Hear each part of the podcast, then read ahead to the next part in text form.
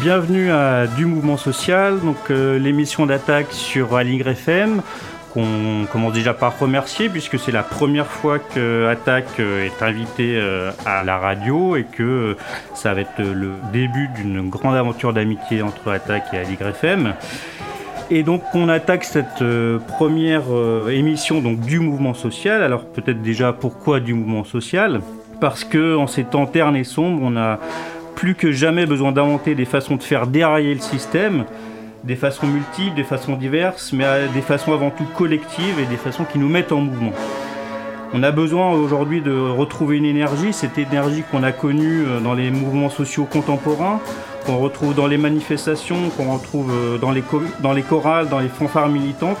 Et c'est cette même énergie qu'on va essayer de transmettre euh, à travers la radio, avec bien sûr euh, un clin d'œil à la fanfare invisible qui anime nombre de nos manifestations parisiennes et qui contribue avec d'autres à nous mettre en mouvement. Alors cette émission qui est mensuelle, hein, qui prendra aussi la forme d'un podcast, on souhaite la faire à l'image de notre association, d'une part collectivement bien sûr, euh, avec un mélange de temps de cerveau disponible et de fourmis dans les jambes pour prendre la rue, en mêlant réflexion de fond, actualité des mobilisations collectives, mais aussi pour donner la parole. Et donc si vous souhaitez euh, apprendre avec nous à nous emparer des ondes, n'hésitez pas à nous contacter. Et bien sûr, on remercie une nouvelle fois Radio Aligre de nous accueillir aujourd'hui. L'émission d'attaque. Alors on a intitulé cette première émission euh, de la Convention citoyenne pour le climat à la loi climat, où est l'arnaque? Car il nous semblait nécessaire de revenir sur la façon dont l'écologie néolibérale du gouvernement était capable de digérer une expérience telle que celle de la Convention citoyenne pour le climat. Alors pour essayer un peu de se remettre euh, les choses en tête sur qu'est-ce qu'a été cette Convention citoyenne, on va d'abord écouter quelques extraits de notre cher président. 2020 sera aussi l'année où un nouveau modèle écologique doit se déployer. J'attends beaucoup des propositions que préparent 150 de nos compatriotes qui se sont engagés dans la Convention citoyenne et travaillent depuis plusieurs semaines d'arrache-pied. Quelques heures après la vague verte au municipal, Emmanuel Macron affiche son ambition écologique. Le temps est venu de faire, d'agir. Sur les 149 propositions des membres de la Convention citoyenne pour le climat, Emmanuel Macron en a retenu 146. J'irai au bout de ce contrat moral qui nous lie en transmettant effectivement la totalité de vos propositions, à l'exception de trois d'entre elles, les trois jokers dont nous avions parlé en janvier. J'ai 150 citoyens, je les respecte, comme des parlementaires. Mais je ne vais pas dire parce que ces 150 citoyens ont écrit un truc, c'est la Bible. Ça, c'est la solution des fainéants. Alors, petit retour en arrière pour un peu euh, donner le sous-titre ou le contexte euh, de ces quelques saillies euh, macroniennes. Novembre 2018, donc c'est le moment où commence le mouvement des Gilets jaunes, hein, qui déstabilise, comme on le sait, fortement le gouvernement. Et tout en maniant la matraque et le flashball, Emmanuel Macron est obligé d'apporter quelques petites réponses à la crise démocratique et sociale révélée au grand jour par les Gilets jaunes. Cette réponse, ça sera en janvier 2019 avec d'énormes moyens de communication, le grand débat national hein, autour de quatre thèmes, la transition écologique, la fiscalité et les dépenses publiques, la démocratie et la citoyenneté et l'organisation de l'État et des services publics peu de gens finalement euh, mordent à l'hameçon et le grand débat apparaît très vite comme un jeu de dupes, une grande opération de communication présidentielle, mais très rapidement on n'entendra plus vraiment parler des revendications des Gilets jaunes dans les sphères gouvernementales. Néanmoins, le mouvement des Gilets jaunes se poursuit et également les mouvements pour le climat. Et euh, à côté de ces mouvements-là se crée un collectif informel hein, qui va s'appeler les Gilets citoyens qui propose donc de créer une assemblée de citoyens tirés au sort pour faire des propositions qui seront soumises à référendum. des négociations euh, s'entament avec euh, le gouvernement, avec Emmanuel Macron, sur les missions et le périmètre d'action de ce que pourrait être cette euh, assemblée de citoyens. Et finalement, c'est une convention, une convention dite citoyenne pour le climat, qui est lancée en grande pompe et dont la première session démarre en octobre 2019 avec 150 citoyens tirés au sort. Leurs travaux vont durer euh, plusieurs mois vont en sortir 149 propositions qui sont mises sur la table hein, et qui vont être acceptées euh, par Emmanuel Macron dans un premier temps, à l'exception de trois euh, ou trois euh, jokers. Hein. Une taxation de 4% sur les dividendes des entreprises supérieures à 10 millions d'euros par an, la limitation de la vitesse sur les autoroutes à 110 km/h et le changement de préambule de la Constitution sur le fait que la conciliation des droits, libertés et principes qui en résultent ne saurait compromettre la préservation de l'environnement patrimoine commun de l'humanité. Pour le reste, au moins dans les sphères gouvernementales, tout le monde célèbre le travail euh, d'intelligence collective des 150 citoyens et, a priori, l'écoute dont fait preuve le gouvernement. Neuf mois après, euh, le débat parlementaire suit son cours et on peut se demander où on en est et c'est euh, l'objet donc de cette émission. Donc pour parler euh, de ça, on va recevoir trois personnes. Donc la première qui a un léger retard mais qui est en cours qui est là, je la vois, elle est en train d'arriver. C'est Annie Capta qui est donc euh, un des témoins privilégiés de cette euh, petite aventure politique puisqu'elle a été membre donc, de la Convention citoyenne pour le climat. Notre deuxième invité, c'est Barnabé Banctin, donc journaliste indépendant qui est euh, co-auteur d'une enquête qui a été euh, publiée par Bastamag et l'Observatoire des multinationales sur euh, la façon dont les multinationales sont intervenues pendant la production de la loi. Et puis donc Florence Lozier, qui est militante d'attaque et qui a aussi suivi énormément les débats de la Convention citoyenne. Alors pour, pour nous mettre un peu dans l'ambiance, on va tout d'abord écouter un des petits témoignages de membres de la Convention citoyenne pour le climat. Et puis ensuite, on demandera à Annie Capta si elle veut réagir déjà à ces, euh, premiers témoignages. Des petites mamies, des gens âgés, des gens jeunes, des gamins, des mecs à casquette, des, tout ce qu'on veut. Quand on met les gens ensemble avec euh, un, projet commun, c'est presque émouvant de les voir euh, arriver à trouver des, des voies pertinentes et particulièrement humaines dans tout ça. Il faut vraiment euh, que chacun puisse prendre conscience euh, de ces enjeux, mais aussi de ce qui se passe en France. la Convention est aussi là pour rappeler qu'un citoyen lambda, comme nous, peut euh, tout à fait contribuer de manière active aux décisions aussi des partis politiques, mais aux décisions de la vie quotidienne. Et ça, c'est important. Il y a une diversité de connaissances et je trouve que les gens qui sont instruits, qui sont avec nous, se mettent à la hauteur de ceux qui le sont moins. Je trouve que c'est très bien parce que nous demandons la parole, on nous la donne, on s'écoute, même si on n'est pas toujours d'accord, on s'entend, on se parle. Et ça prouve que l'intelligence collective existe. Donc j'aimerais bien que les députés et les sénateurs prennent exemple sur nous. On a eu des, des moments d'opposition, de clivage, puisqu'on n'était pas d'accord. Mais à chaque fois, on trouvait un chemin au milieu et on voit qu'on a pu dépasser nos différences pour tous se réunir pour une même cause. C'est là où on commence à comprendre que, ben oui, il va falloir un peu mettre de l'eau dans son vin parce qu'il y a des gens qui vivent ailleurs, qui ont une autre façon de vivre et qui ont fait le droit de vivre autrement. On a la chance de pouvoir proposer quelque chose d'historique et d'utile. Ne nous décevons pas nous, décevons pas tous les gens qui nous regardent, les générations futures, notre voisin, notre grand-mère, on se rend peut-être plus compte, mais ne les décevons pas. Restons impertinents et dans le peu de temps qui nous reste, soyons clairement ambitieux. On n'attend pas de nous en fait des mesurettes tiédasses. On doit avoir l'audace de proposer des mesures concrètes, cohérentes. On a déclaré la guerre au CO2 en arrivant ici début octobre pour que nos enfants et nos petits-enfants aient une chance de vivre dans un monde où le réchauffement climatique qui sera en dessous des 2 degrés de moyenne. Cette convention est très émouvante parce que on a, on a travaillé avec nos tripes, avec notre cœur. J'ai la souffrance de ceux qui savent. On a été tiré au sort, on a une responsabilité sur les épaules et maintenant, on, peut que continuer à essayer de transmettre ça. On a vraiment très envie de faire confiance au peuple français et de se dire qu'il va comprendre pourquoi est-ce qu'on le fait. Je parle de ceux qui ne sont pas sensibilisés à l'écologie et qui n'ont pas eu toutes les informations qu'on a eues en neuf mois. On y croit, je pense que la jeunesse, elle est dans la rue, elle se réveille et elle a envie de faire bouger les choses. On a besoin du soutien des générations d'avant on a besoin du soutien des générations futures. Toutes ces mesures, c'est pour redonner une valorisation à la personne plus qu'à l'argent, plus qu'au rendement, plus qu'à la rentabilité, plus qu'à tout ce que les Gilets jaunes ont exprimé de mal-être. Eh bien, nous, on a essayé par cette convention de remettre la vie à la première place. Alors bonjour Annie Kepta, merci euh, d'être avec nous ce soir. Alors effectivement, euh, vous avez été une des 150 euh, citoyennes tirées au sort. Alors voilà, on a déjà entendu quelques éléments, quelques témoignages très rapides. Alors c'est une expérience inédite. Déjà, comment vous avez vécu ça à partir du moment où vous avez été tiré au sort jusqu'à la fin? Quelle, voilà, quelle leçon en fait vous tirez un peu de, tout ça? Bonsoir, donc merci de m'avoir invité. J'ai reconnu les voix de mes concitoyens sur les petits extraits. La Convention citoyenne, c'est maintenant 18 mois d'expérience. Ça a commencé ce 4 octobre 2019. On était venu pour 6 sessions, 6 séances, et ça a duré 9 mois. pour moi, je dis toujours que cette convention, elle a deux casquettes. On était là pour répondre à une mission comment réduire de moins 40% nos émissions de gaz à effet de serre jusqu'en 2030 à partir de 1990 avec cette notion de justice sociale. Et elle a également cette casquette de participation citoyenne démocratique. Et ça, je l'oublie pas, et c'est finalement euh, la raison pour laquelle moi j'ai voulu euh, m'engager et participer à ce processus que je connaissais pas, je n'avais pas du tout entendu parler en amont euh, de la convention.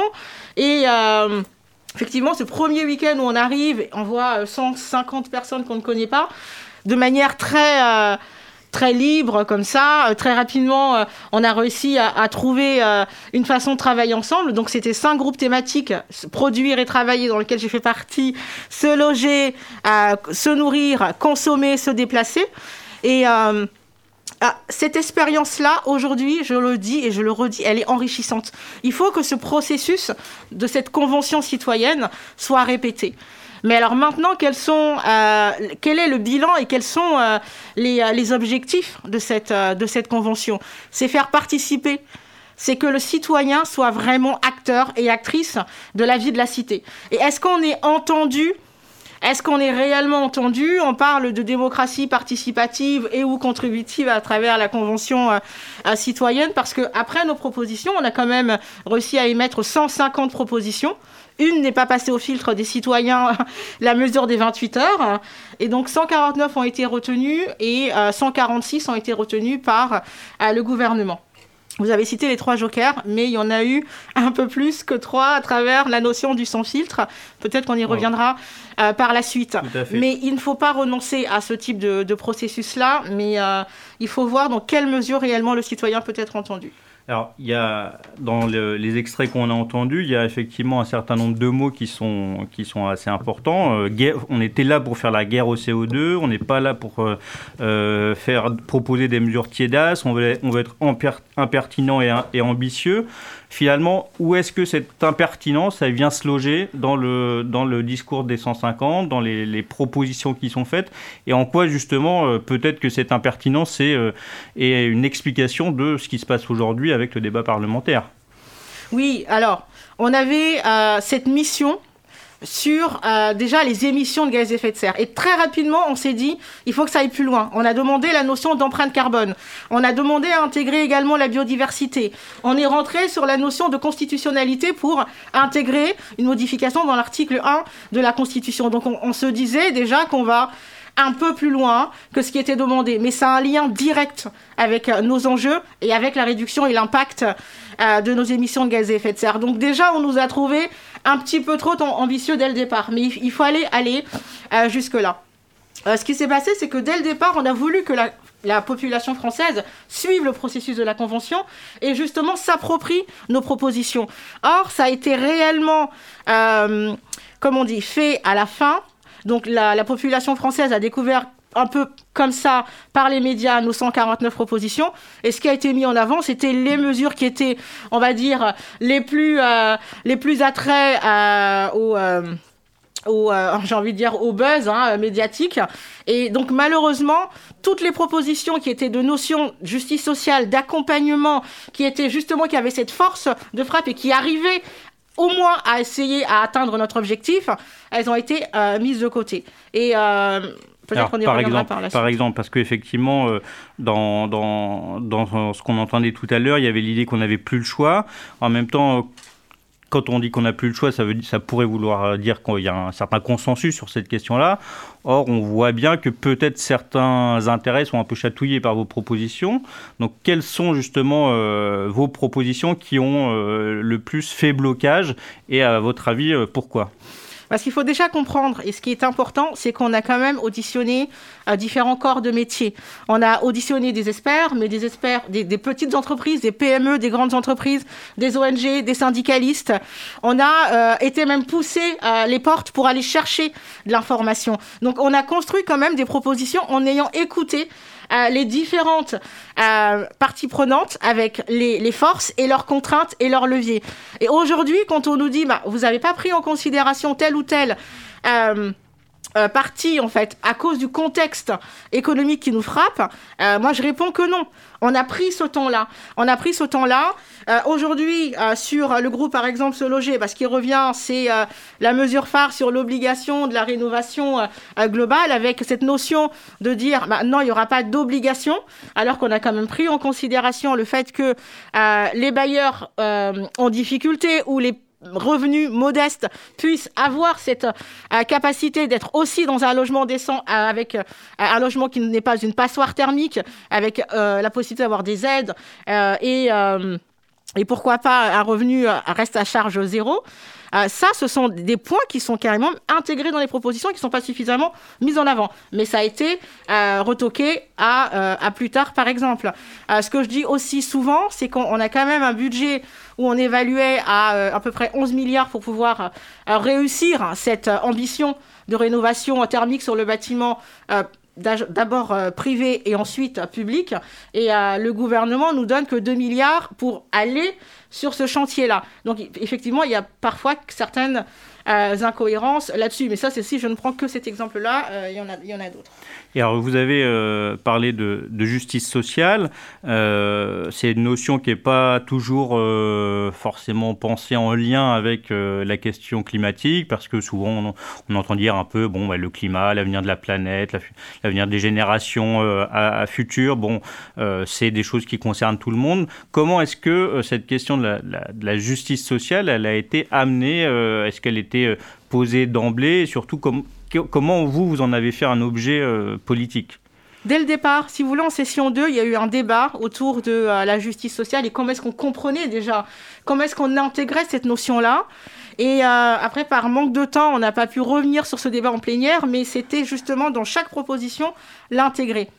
Je vous ai donné euh, l'exemple par rapport justement aux revenus, euh, aux revenus modestes, par rapport aux agriculteurs où on, justement on demande également euh, un renforcement dans la négociation par rapport au LAPAC pour, sur la- sur l'aide à la transition. Euh, on a demandé également, alors ça, ça revient dans plusieurs des propositions, mettre en place un guichet unique pour qu'il y ait un accès à l'information et un accès aux aides qui soit clair pour tout le monde. Euh, par rapport aux mobilités douces, qu'il y ait également un accès aussi bien pour les ruraux, périurbains et urbains. Donc là, et après, je peux aller aussi sur les propositions de financement qui n'ont pratiquement pas du tout été euh, retenues, où on a euh, justement, on nous a dit, mais pour montrer que vous avez une réflexion structurante, proposez également euh, des sources de financement pour montrer que c'est possible. On l'a fait. Et toutes ces propositions-là qui allaient justement dans le sens de cette justice sociale n'ont pas forcément été retenues. Merci. On va, je pense, revenir un peu sur euh, ces questions-là et notamment sur les questions du financement. Mais avant cela, on va faire une petite pause musicale et on va donc écouter euh, John Lee Hooker et le titre c'est Boom Boom. Boom,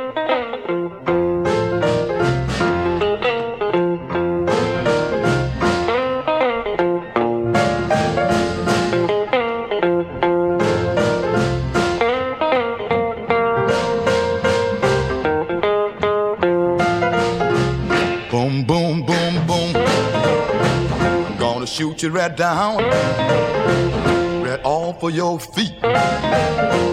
Take you home with me, put you in my house.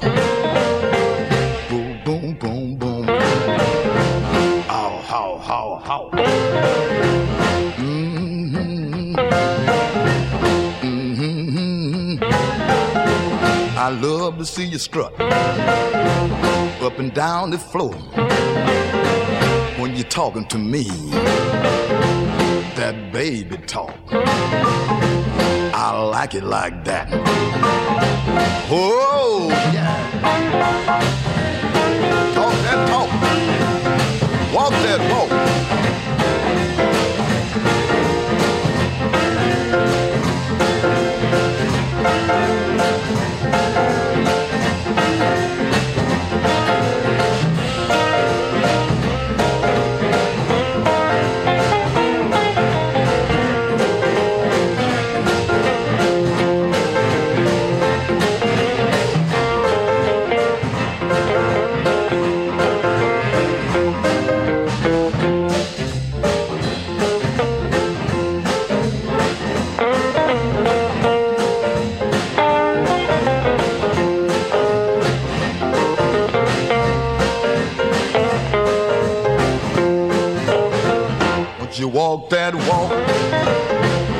Talk that talk and whisper in my ear.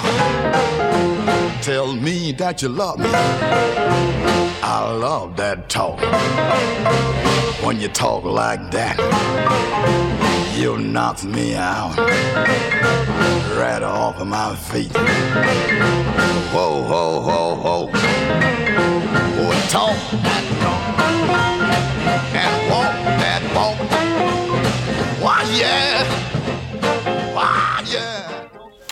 C'était Boom Boom de John Lee Hooker.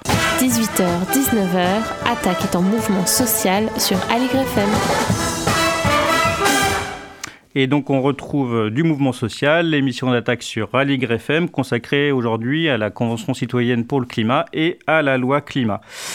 Euh, on va passer à notre deuxième invité. Donc, euh, bonjour Barnabé Binctin. Donc, euh, vous êtes journaliste indépendant et vous avez euh, produit ou coproduit un, un rapport euh, avec Bastamag et euh, l'Observatoire des multinationales, qui est donc une enquête sur le poids des lobbies industriels dans la production de la loi, hein, puisque la loi elle, est produite par euh, divers acteurs, hein, et des acteurs, euh, on va dire, qu'on voit au premier plan, et puis des acteurs plus discrets. Euh, sans doute que ces lobbies industriels sont parmi les acteurs essentiels, en fait, pour comprendre comment se, construit une loi. Et en même temps, on sait bien que quand on parle de, de de lobbying des industries, il y a toujours sans doute une part de, ou de fantasmes ou de choses cachées, ou voilà, on, voilà, on aimerait savoir qui sont finalement ces fameux euh, lobbyistes du monde industriel en général et comment surtout ils agissent euh, face à un tel contexte comme euh, le débat parlementaire autour de la loi climat. Bonjour, et ben, qui sont ces, ces lobbies Ce sont tous ces acteurs privés et industriels qui ont été concernés euh, directement par les travaux de la, Convention citoyenne. Vous avez dit tout à l'heure euh, chatouiller. Euh, je crois que c'est Annie l'a déjà bien, bien expliqué, mais il faut le rappeler, la, les travaux de la Convention citoyenne pour le climat ont embrassé un très large champ de secteurs économiques. Vous avez travaillé sur l'automobile, sur l'aéronautique, sur l'agriculture, sur la publicité, sur le bâtiment, les grandes surfaces.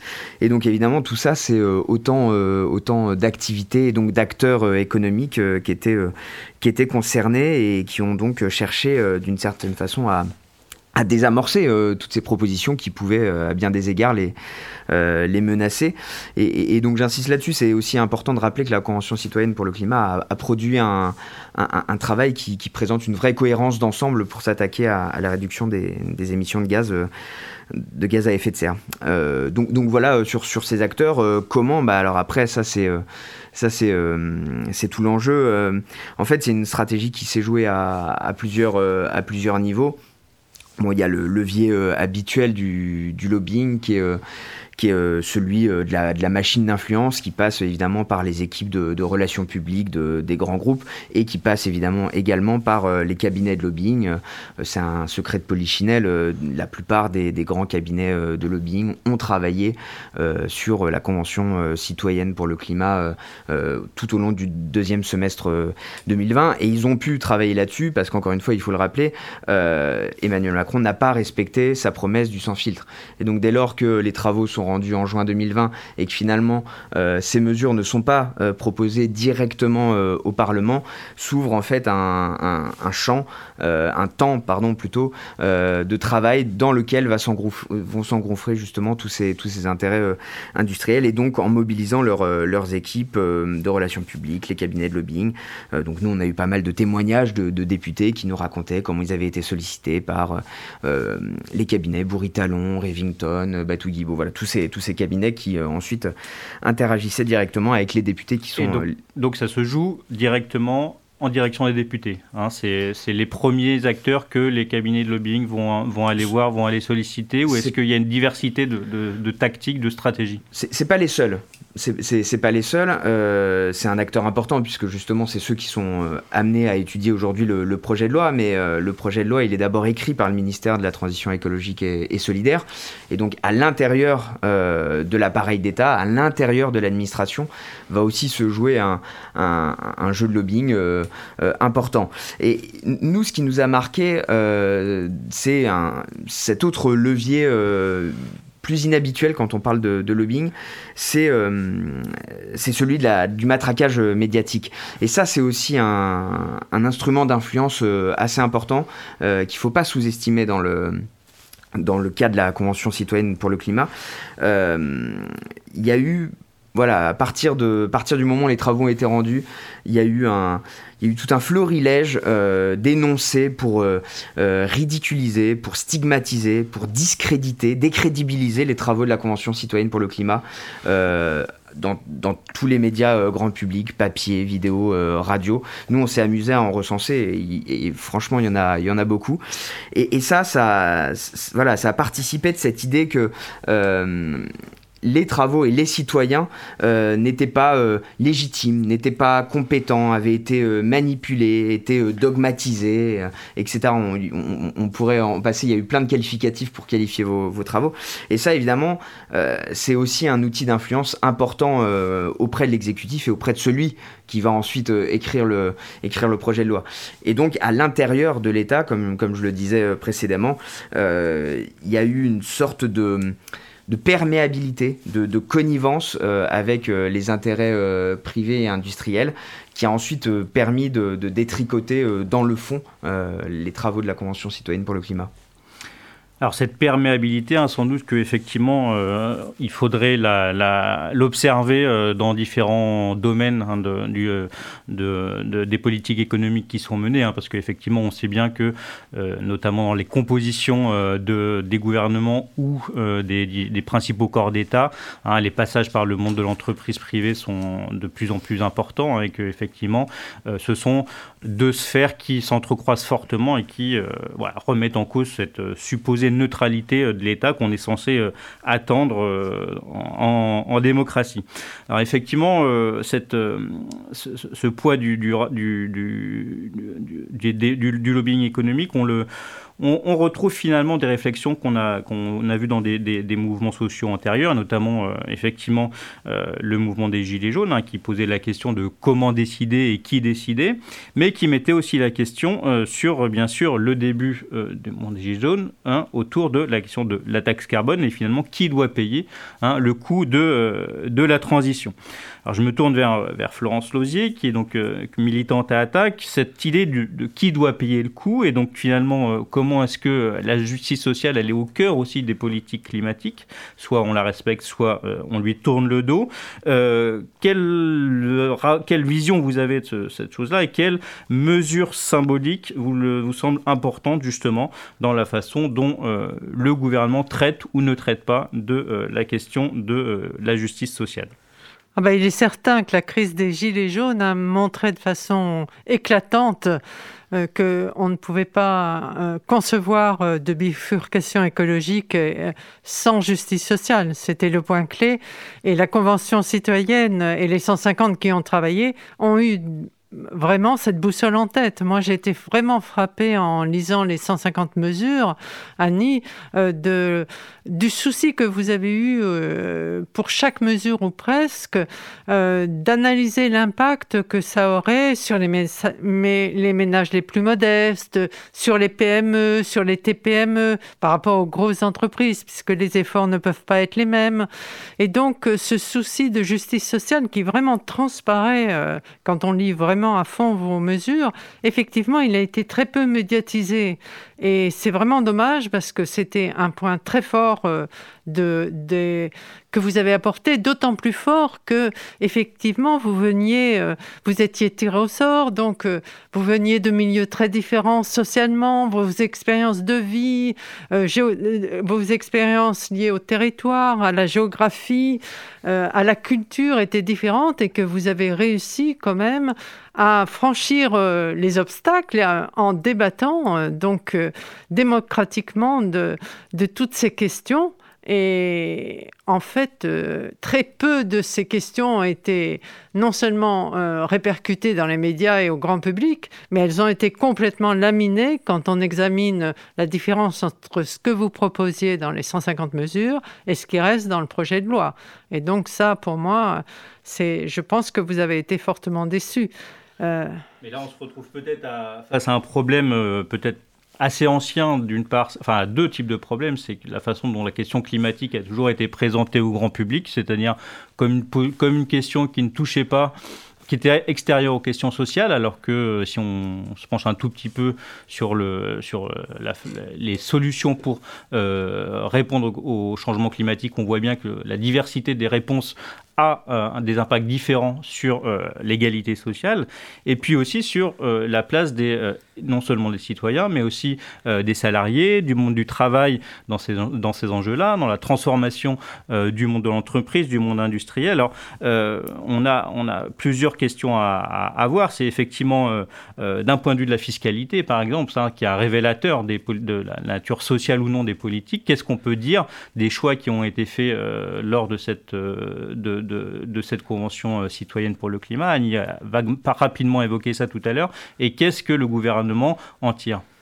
Alors c'est clair que pour Attaque, euh, les propositions que les citoyens euh, de la Convention ont fait pour financer les mesures ont été scrutées d'un près, puisque effectivement la justice fiscale, c'est quand même notre cœur de métier. Et je dois dire qu'on a vraiment été tout à fait euh, étonné et, par euh, la concordance que beaucoup de mesures que vous avez proposées avaient avec euh, celles qu'on propose. Il y a des petites différences, mais vraiment, c'était tout à fait intéressant de voir que vous étiez attaqué effectivement à, l'injustice fiscale qui, provoque des inégalités sociales majeures. Hein. Donc, vous demandiez le rétablissement de l'impôt sur les grandes fortunes, vous demandiez euh, la taxation des dividendes, euh, le premier joker euh, donc de d'Emmanuel Macron qui a été tout de suite éjecté. Hein. Donc, vous demandiez également donc les gros sites industriels payent une taxe carbone alors qu'ils en sont exemptés, ce qui avait d'ailleurs déclenché le mouvement des Gilets jaunes, puisqu'on imposait à l'ensemble de la population de payer une taxe carbone, d'augmenter la taxe carbone, et que les gros sites industriels euh, les plus pourvoyeurs de gaz à effet de serre en étaient exemptés. Donc, euh, vous avez aussi demandé que l'argent l'argent public versé aux grosses entreprises, soit soumis à des conditions sociales, environnementales, à une trajectoire carbone en baisse.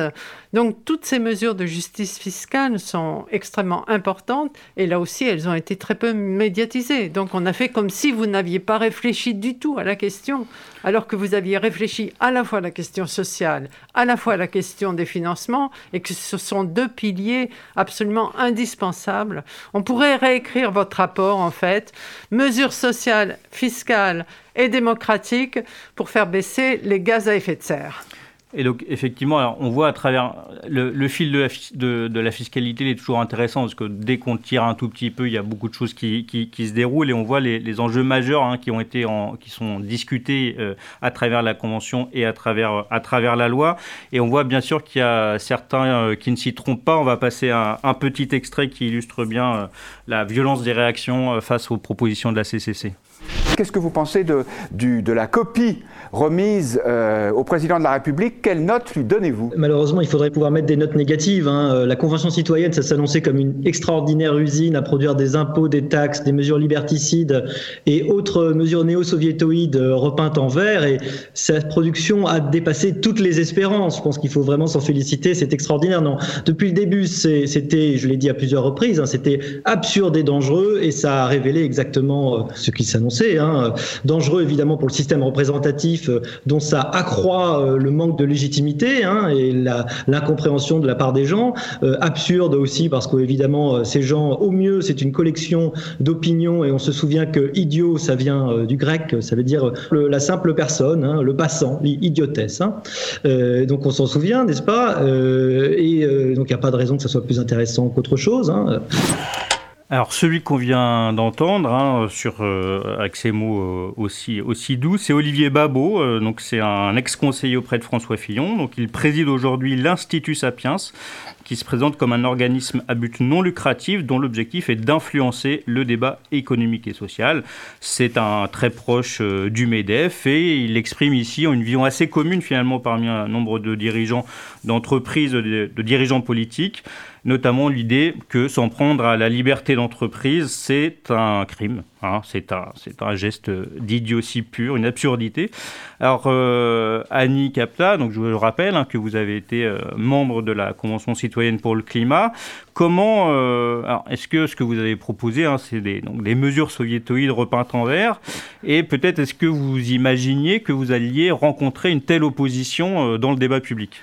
Alors, on nous a aussi appelé les Khmer verts, hein, il me semble.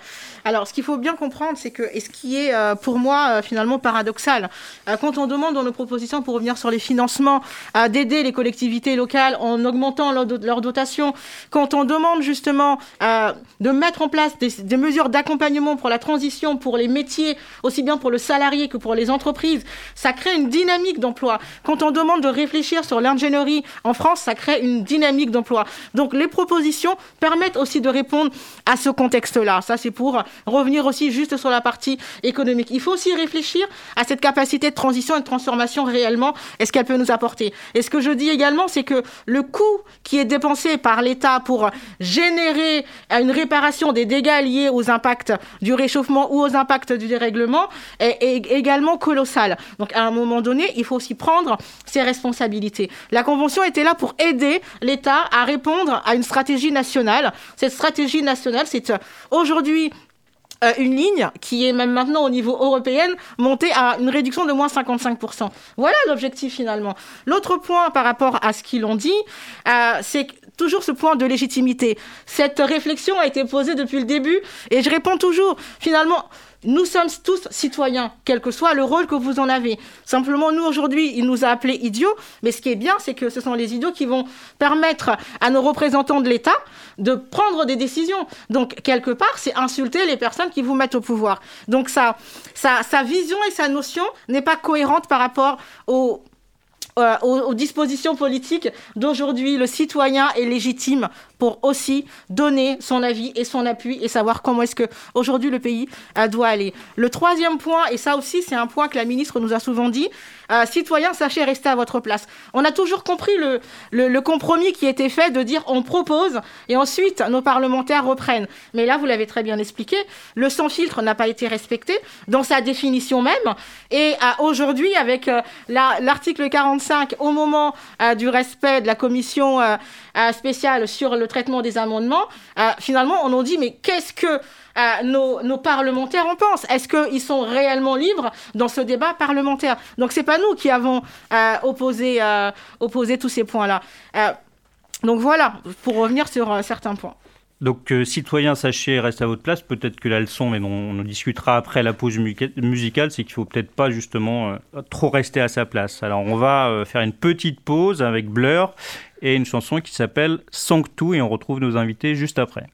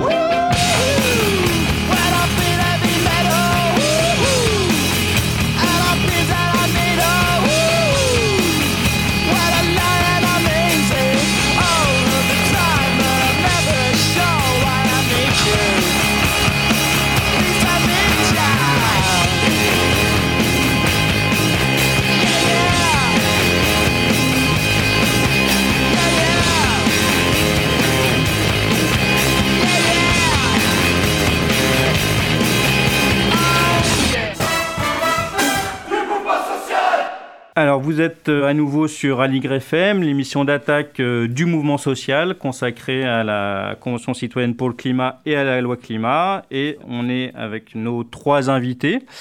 Je vais d'abord euh, faire réagir Barnabé peut-être sur, euh, sur ce que vient de dire Annie hein, et sur cette idée que effectivement euh, il faudrait rester à sa place quand on est citoyen. Sur, sur, ça et puis sur l'extrait, je voulais juste rebondir sur l'extrait que vous avez diffusé d'Olivier Bao parce que c'est une formidable illustration de cette, de cette stratégie discursive dont on, dont on débattait juste là. J'ai noté dans ses propos, là, ça dure quelques secondes, il y a absurde, dangereux, liberticide, soviétoïde, idiot.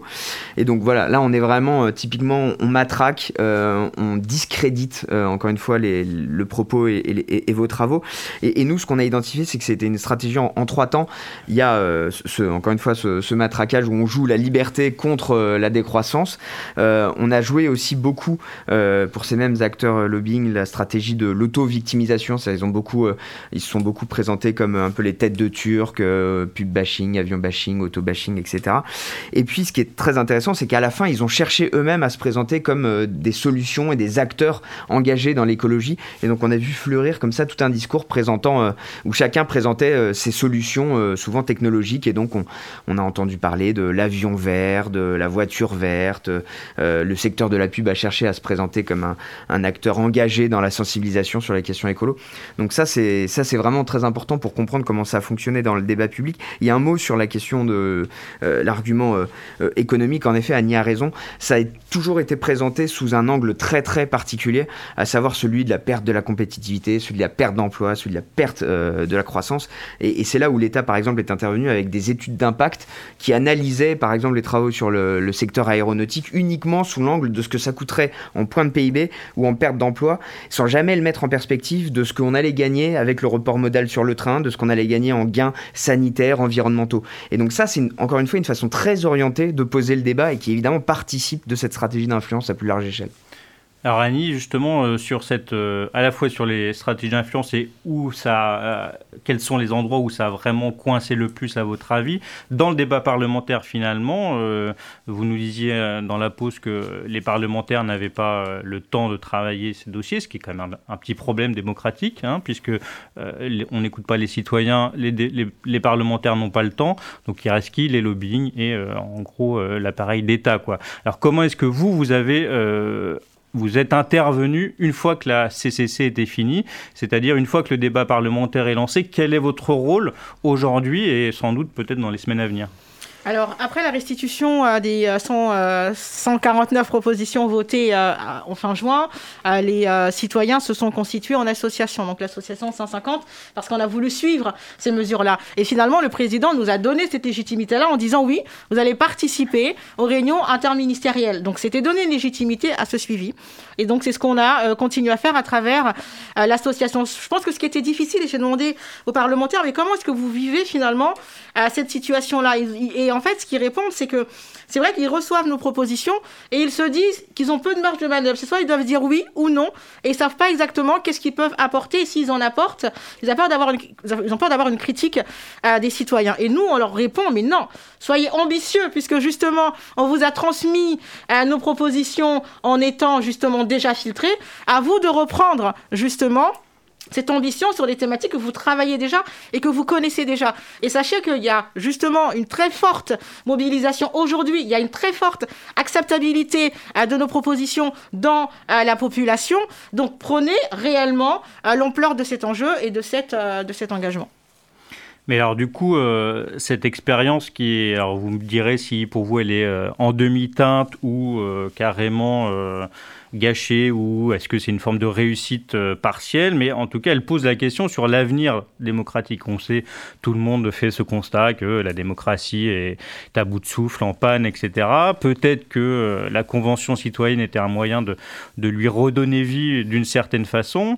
Euh, est-ce que le bilan que vous faites de votre expérience et notamment de ce qui se passe aujourd'hui pendant le débat parlementaire, de ce qu'a dit Barnabé sur le poids des lobbies, etc., finalement, euh, est-ce qu'on n'a pas quelques doutes à émettre sur les, capacités de changement à travers ce genre de processus? Alors, il y a, plusieurs facteurs. Le premier facteur euh, que je vois, c'est que euh, Alors encore une fois, la ministre nous disait, lorsqu'on a eu à noter à la session 8 euh, la réponse à la réponse, finalement, elle nous disait oui, mais on est resté que sur le plan euh, du PGL, donc du projet de loi, et qu'on n'a pas intégré tout ce qui s'est fait à travers le plan de relance, à travers le PLF. Et si la réponse est aujourd'hui de dire que les citoyens sont quand même conscients du travail et la raison pour laquelle on a établi euh, ces éléments de réponse-là. Donc c'est vraiment sur un ensemble. Euh, maintenant, on avait que de toute façon 40% de nos mesures qui étaient de nature législative. Et sur ces 40% de nature législative, vous l'avez dit, il y a eu quand même une très belle pression pour que l'arbitrage soit en faveur de certains partis. Mais donc ça, il faut le remettre aussi sur la table en disant on avait absolument conscience de ça. Ça, c'est vraiment un point important. Maintenant, sur le processus démocratique, il y a de plus en plus de nouvelles instances, de nouvelles figures de démocratie, de démocratie qui se lèvent. Il faut se poser la question de la défiance. Pourquoi est-ce qu'il y a une telle défiance et peut-être une volonté d'arriver sur de nouvelles structures? La Convention était vue comme un ovni au début. Il y a plusieurs, euh, euh, même parlementaires, qui sont dit, en venant aux sessions, ils se sont rassurés et ils ont compris vraiment l'utilité de ce processus-là. Comme c'était inédit, c'était innovant, peut-être que sur les prochaines euh, séances, arriver à trouver une structure un peu mieux, euh, peut-être fomentée, mais il faut, il faut vraiment conserver ce type de, de, prise de parole citoyenne et de co-construction. démocratique. Barnabé, vous, avez, vous, vous, nous permettez au moins de, de comprendre que les choses ne sont pas si simples que ça dans le joli monde enchanté de la démocratie parlementaire. malgré tout, est-ce que euh, qu'est-ce que vous diriez de cette expérience-là? Bah, c'est vrai que c'est tentant de, le voir comme un, grand espoir qui finalement accouche d'une minuscule souris. Et, et, on ne peut pas s'empêcher de penser que c'est l'histoire d'un cruel paradoxe, cette euh, Convention citoyenne pour le climat. C'est-à-dire qu'évidemment, ça avait été pensé au départ justement pour déconfiner la décision euh, publique de l'entre-soi technocratique et, et industriel, euh, en redonnant une place digne de ce nom aux citoyens dans la délibération politique. Et, et c'est tout le contraire qu'on voit finalement émerger avec la prédominance des lobbies et l'ampleur de, leur de leur emprise. Donc, en effet, on, peut penser que c'est un rendez-vous manqué euh, et euh, se désespérer un peu de, constater euh, tous les freins, toutes les résistances au changement. voilà, surtout quand on connaît l'urgence de la bataille climatique. Ceci dit, moi, j'y vois aussi des choses assez intéressantes et, j'ai tendance à, penser que la, CCC est un, révélateur assez intéressant de plusieurs éléments qui pourraient être utiles pour la suite. le premier, c'est quand même que cette expérience euh, en tant que telle, elle bat un peu en brèche euh, l'idée qui est souvent ressassée que euh, la société, les gens, nos concitoyens ne sont pas prêts au changement et, ne sont pas prêts à l'ambition des mesures que vous avez pu porter. encore une fois, le tirage au sort, on a une France miniature représentative. Quand on voit l'ambition des mesures à laquelle on, aboutit, je trouve qu'il y a un, un souffle, ça rehausse un petit peu le point d'équilibre politique autour de la question euh, écolo. Donc ça, voilà, c'est une démonstration implacable qu'en fait, si la société est mûre, euh, mature pour le, pour le changement.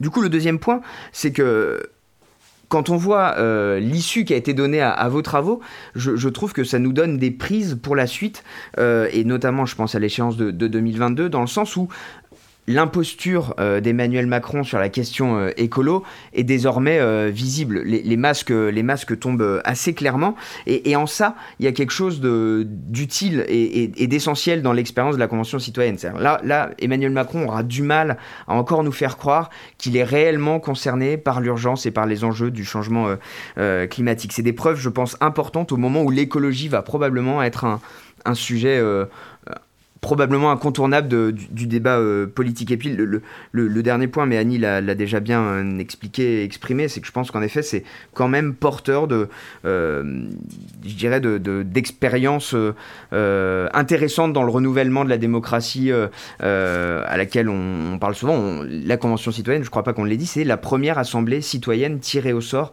en France.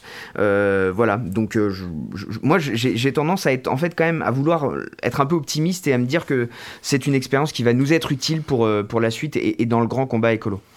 Alors Florence, euh, tu as aussi euh, beaucoup suivi ça. Au-delà de, la convention, euh, ou en articulation plutôt, il y a effectivement d'autres choses qui se passent sur, la, scène écolo, sur la scène climatique. Comment est-ce que tu vois la façon de continuer hein, ce, travail qui a été entamé à la fois effectivement par la Convention citoyenne, mais aussi hein, par les luttes écologistes qui se mènent depuis des années en France et bien ailleurs?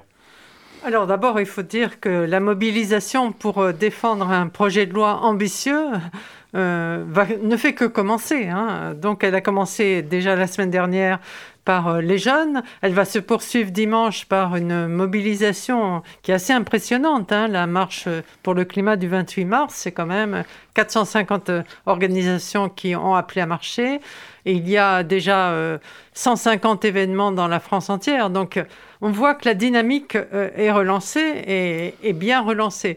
Et donc, euh, elle ne va pas s'arrêter là. On ne va pas s'arrêter le 28 mars à 19h de marcher et de contester. Au contraire, euh, on a déjà inscrit d'autres événements pour mener cette bataille parlementaire, pour pousser les parlementaires à porter haut et fort les 5000 amendements, même s'ils ont été retoqués et elle va se poursuivre en septembre. Par ailleurs, effectivement, dans l'agenda euh, des luttes écologiques, il y a énormément de manifestations et d'événements qui, vont se dérouler en, dehors même du soutien au projet de loi, euh, d'un projet de loi climat ambitieux. Il y a les luttes locales qui sont très importantes, que ce soit des luttes dans un village pour lutter contre un petit projet inutile ou bien à une grande échelle d'une région sur un grand projet inutile. Il y a des associations euh, inédites qui se sont créées depuis un an. Et je citerai par exemple l'association de euh, Plus jamais ça, des organisations à la fois syndicales et des organisations environnementales qui n'étaient pas du tout faites a priori pour travailler ensemble, mais qui depuis un an travaillent ensemble et qui par exemple vont produire un rapport sur l'emploi et le climat, c'est le même combat. Et donc, on a écrit depuis des mois ensemble des propositions pour porter en avant effectivement ce que tu disais, Annie, c'est-à-dire que les propositions de la bifurcation, c'est aussi la possibilité de créer des millions d'emplois dans ce pays et de prendre soin de ceux qui, euh, malheureusement, verront leur activité changer ou disparaître et de les accompagner. Donc ça, c'est un point fort. Et donc, euh, je crois que les échelles de mobilisation, elles peuvent être vraiment ancrées dans le territoire, elles peuvent être nationales, elles peuvent être internationales. Elles, se présentent sous des formes très différentes. Ça peut être la désobéissance civile, ça peut être du plaidoyer, ça peut être effectivement des alternatives. Et il y a beaucoup de, de, de gens qui travaillent sur des alternatives. Et la, réflexion maintenant doit être comment massifier ces alternatives. Donc, euh, bon, voilà. Et pour le travail sur la Convention citoyenne, moi, je, pense qu'il est vraiment très, très précieux. Annie, peut-être en, deux minutes, effectivement, on a parlé de tout le travail d'élaboration que, vous avez fait euh, jusque-là. Maintenant, il semble s'ouvrir une phase de, mobilisation. Euh, vous pouvez nous en dire deux mots, notamment sur, cette, sur ces marches du 28 mars? Oui, alors juste, euh, juste en amont, c'est ce que je disais, c'est vrai qu'on a cette partie euh, de bataille législative, le, le, voilà, le bras euh, au niveau du gouvernement. Euh, et du Parlement aujourd'hui. Mais euh, moi, ce que je dis toujours, les clés de réussite, c'est qu'on a effectivement été beaucoup sollicité par des citoyens, par des élus locaux, par des municipalités, par des associations, des ONG. Et c'est ça qui est beau. Le témoignage, quand on nous a dit, la première fois que j'ai vu le direct de la Convention, j'ai pleuré parce que j'y ai cru. Je me suis dit, c'est possible.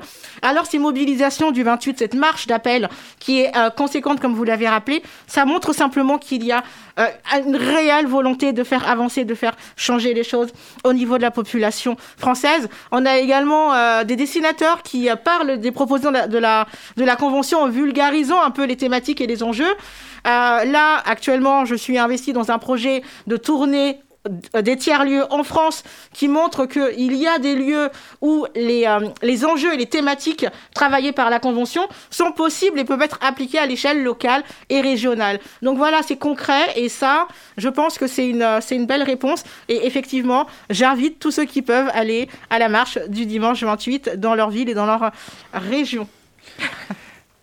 Et, peut-être signaler euh, que déjà euh, des dispositifs euh, similaires à la Convention citoyenne pour le climat ont été lancés et mis en œuvre à Grenoble, à Nantes, dans la région Occitanie, et de plus en plus de communes réfléchissent à s'emparer de cet outil-là, ce qui montre bien que, voilà, que, le, dispositif a plu, a porté ses fruits, et, et qui a finalement un appel, une envie de, refaire de la politique qui est, qui est aussi très intéressante dans ce que dans ce que ça montre. Donc appel à marcher, alors euh, c'est pas besoin d'être en marche pour marcher, hein, bien entendu. Donc le 28 mars, hein, euh, toutes les informations sur le site euh, Et puis effectivement appel à poursuivre, hein, poursuivre sous différentes formes, comme l'a dit Florence, poursuivre les mobilisations, poursuivre euh, des inventions démocratiques, hein, que ce soit à travers des, formes de, conventions citoyennes ou, euh, d'autres formes qui, restent à, réinventer. Euh, on va bientôt donc devoir conclure notre émission. Alors je tiens à remercier vraiment pour cette particulier parce que c'était notre première émission à l'YFM hein, qui, nous, qui nous accueille aujourd'hui. Et puis bien sûr, je remercie nos, nos trois invités, donc Annie Capta, Barnabé Florence Lausier. Et j'ai oublié de me présenter au début de l'émission, donc je le dis, je m'appelle Vincent Gué, je suis donc militant également à, à Attaque. Alors quelques, quelques petites informations complémentaires pour, euh, pour finir. Euh, on a fait cette émission, on n'avait pas choisi exprès le jour où le gouvernement allait euh, expulser la ZAD du carnet, mais du coup on salue chaleureusement les, les occupants de la ZAD qui aujourd'hui doivent vivre une, une, une situation difficile alors qu'ils se battent pour défendre une zone qui risque d'être euh, attaquée par, euh, par les bétonneurs. Et puis, euh, on va faire passer quelques petites informations sur les mobilisations sociales en cours. Alors, bien sûr, tout le monde a entendu parler de l'occupation des théâtres, en particulier de celui de l'Odéon. on vous invite à, aller retrouver les camarades à l'Odéon tous les jours à, 14h, hein, puisqu'ils font une agora tous les jours à 14h. Et ils organisent vendredi prochain une, une manifestation contre la réforme de la, de l'assurance chômage. Et puis euh, les mobilisations vont, s'étaler hein, sans, être exhaustif. Euh, le 10 avril, il y aura une journée euh, de mobilisation contre les profiteurs de la crise, organisée notamment par Attaque. Le 17 avril, une journée d'action contre la réintoxication du monde, dont sans doute on, on, pourra reparler. Le 29 mai, une journée de mobilisation contre Amazon hein, dans, le, dans, dans le Gard. Et puis j'en profite, et on en reparlera sans doute lors des prochaines émissions, pour évoquer l'université d'été des mouvements sociaux qui se tiendra du 18 au 22 août à, Nantes. Pour nous, euh, c'est terminé pour ce soir. On se retrouve euh, pour une prochaine émission qui devrait être normalement le 4 mai. Et euh, si vous n'avez euh, pas tout entendu, si vous voulez réécouter, cette émission non seulement sera disponible en podcast sur le site d'AligrefM, sur le site euh, d'Attaque France, mais elle, sera aussi rediffusée jeudi prochain à 8h et vendredi à 20h. bon, bonne soirée à tous et n'oubliez pas, du mouvement social, c'est tout ce dont on a besoin pour les jours et les semaines à venir.